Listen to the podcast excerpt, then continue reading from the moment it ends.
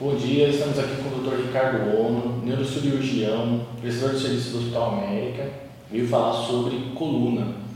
Doutor, é, quem é o médico que trata da coluna, ortopedista ou neurocirurgião? É, hoje em dia, as duas especialidades cuidam de coluna. Tem tanto ortopedistas, especialistas em coluna, como neurocirurgiões. Até alguns anos atrás era um pouco direcionado porque os ortopedistas cuidavam mais de deformidades e os neurocirurgiões de doenças relacionadas à hernia de disco, tumores, metástases. Mas hoje existe essa intersecção e existem médicos bons de coluna, tanto ortopedistas quanto neurocirurgiões. E quais são os casos mais comuns de dores na coluna? Olha, o, a causa mais comum de dor na coluna, como a coluna ela é envolta por um grupo de músculos e ligamentos, é decorrente dessa anatomia. Então, é aquele famoso mau jeito, paciente que foi levantar um peso ou que fez um movimento abrupto que não está acostumado a fazer, tem uma dor lombar e que, na maioria das, dos casos, ela é autolimitada, ela se resolve com repouso, medicações. E tem outras causas decorrentes de hernia de disco, de fratura, de doenças específicas da coluna, como colagenoses, tumores, alterações congênitas. Então tem várias causas, mas as mais comuns são as causas é, relacionadas a pequenos traumas ou até a traumas mais intensos. É, começando pela lombalgia, o que é a lombalgia e quais as causas da lombalgia especificamente? Tá. A lombalgia ela é uma dor na região lombar. A região lombar é a parte mais baixa da coluna, tá? que é dividida entre cervical, torácica, lombar e sacral. A região lombar é muito afetada porque ela é a base de sustentação de todo o esqueleto, tá? do tronco à cabeça. Então, por isso que, pela carga que ela suporta, ela é mais afetada pelas doenças é, da, da coluna. Então, a lombalgia é a dor nessa região específica. Ela tem várias causas, como eu falei. Né? Tem dores crônicas e dores agudas. As agudas são relacionadas a traumas, mau jeito, é, posições, alguma coisa diferente do que o, o organismo está habituado a fazer. E a segunda causa são as causas mais específicas, que são relacionadas às doenças crônicas, uma compressão de um nervo, compressão por um disco e outras causas além disso, que são alterações degenerativas decorrentes da idade. A, a, essa compressão do nervo seria tem, tem relação com a inflamação do ciático? Então, nem sempre a lombalgia é acompanhada da dor ciática. A lombalgia é uma dor local, só da região lombar. A dor ciática é quando essa compressão que existe na região lombar, ela transmite para o nervo ciático.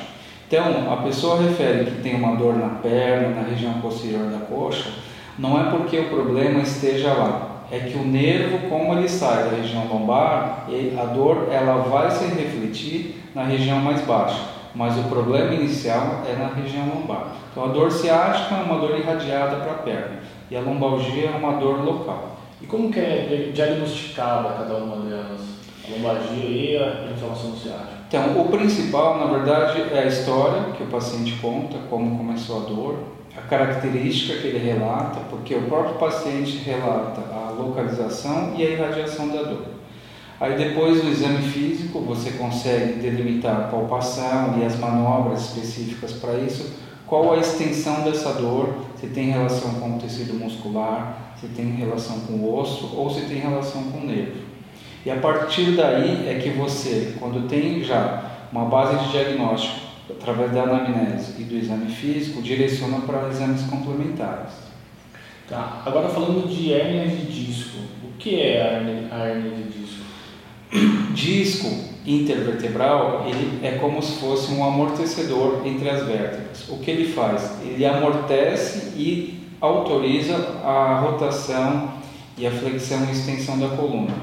O que ele serve como um coxim e esse coxim ele é submetido a uma grande pressão, tá? Porque todas as vértebras estão é, relacionadas entre os discos. A hernia de disco o que é? Quando esse disco ele sai do local normal onde ele sempre está e vai para uma região em que ele não deveria estar. Isso só acontece porque você tem um rompimento de uma estrutura anatômica que permite com que o disco saia e vá comprimir o nervo ou até a medula. E como é diagnosticada a hernia de disco? Então, primeiro é como eu falei, o exame físico e a história, e segundo através de exames.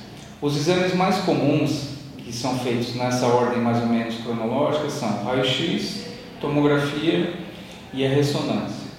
O exame conclusivo para diagnóstico e é o melhor exame, o padrão Gold, que é a ressonância, porque ela permite que a gente veja todos os discos anatomicamente bem e a relação desse disco com o nervo e a medula, se há compressão direta, se há uma compressão indireta, se há extravasamento do disco para dentro do canal medular, e por isso que a ressonância é o exame mais importante.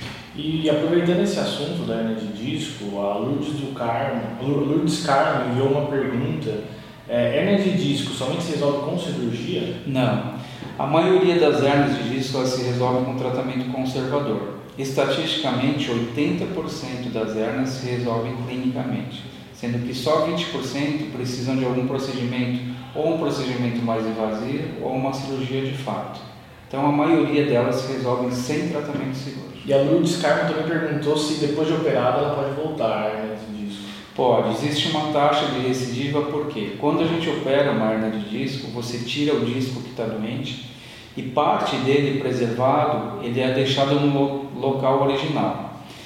Como houve uma, uma, um rompimento desse ligamento, esse disco que ficou, ele pode novamente sair do local e comprimir a raiz de novo. Isso não é comum acontecer, mas é uma complicação que existe e a gente deve relatar. E no dia a dia, o que pode prejudicar ainda mais a coluna?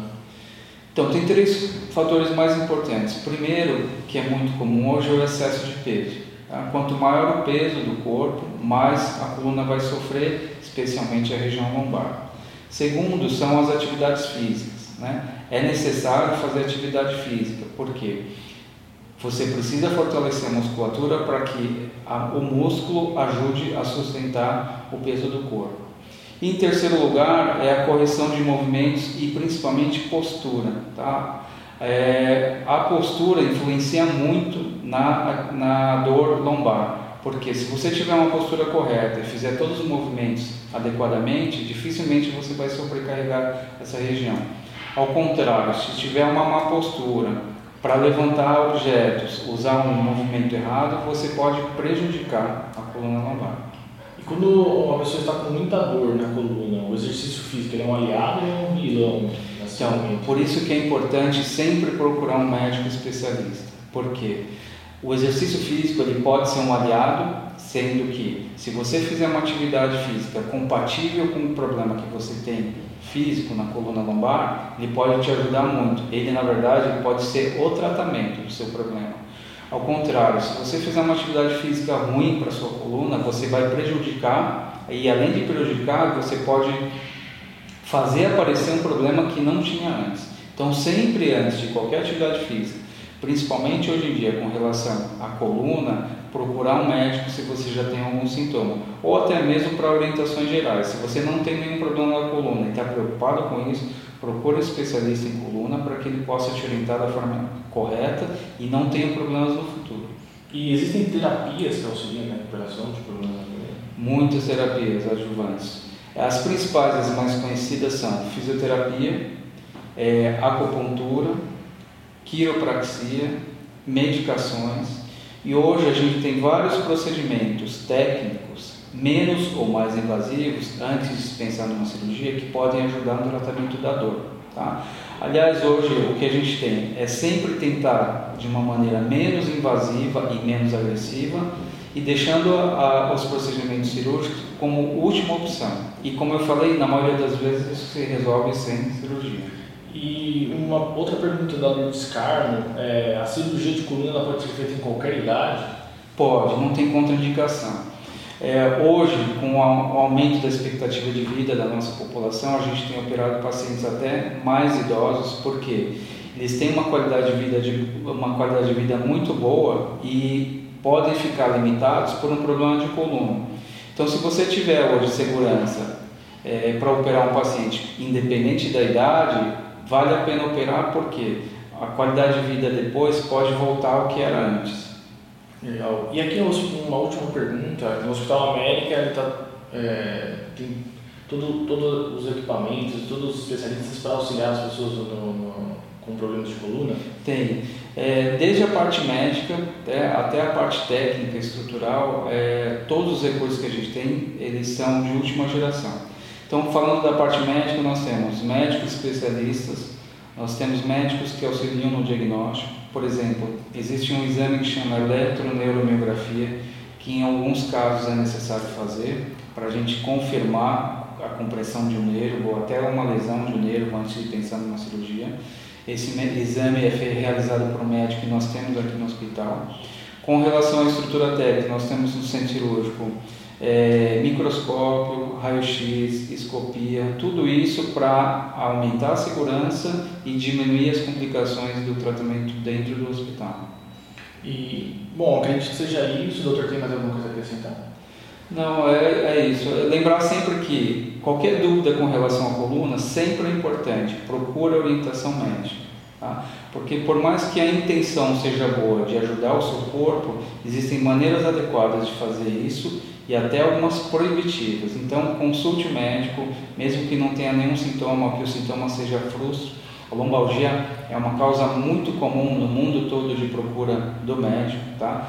É, existem estatísticas de 60, 80% das pessoas durante a vida em alguma consulta vai procurar um médico por causa de problema de coluna. Então é uma doença comum e que pode provocar limitações sérias no futuro. Então, na dúvida, sempre procure um médico. Ok, doutor, muito obrigado. Agradeço a todos pela transmissão e até a próxima. Muito obrigado a você.